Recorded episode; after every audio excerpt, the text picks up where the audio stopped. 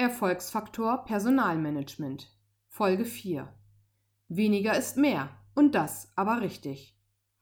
Kennen Sie die folgende Kritik?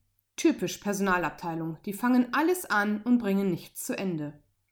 Ich skizziere eine klassische Situation.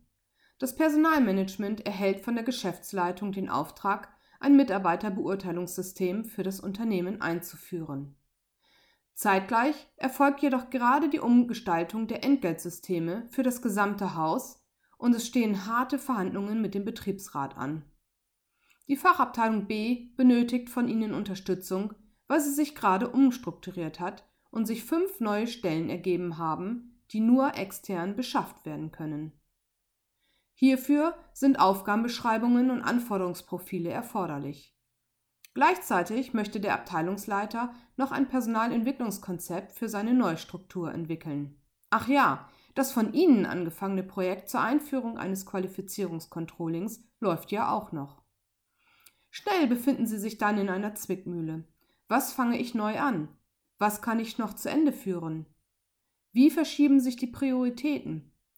Wie soll ich das bloß mit meinem Team schaffen, insbesondere wo mir noch ein Mitarbeiter fehlt, der in Elternzeit ist?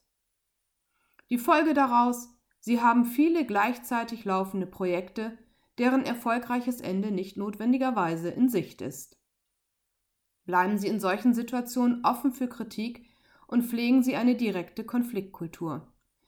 Beteiligen Sie Ihre Kritiker an ihrer Situation und besprechen gemeinsam realistische Ziele und Prioritäten. Dazu gehört auch, dass sie einmal Nein sagen.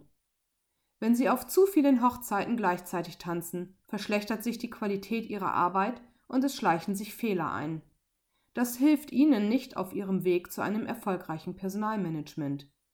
Weniger ist mehr, und das aber richtig, ist hier die Leitmaxime.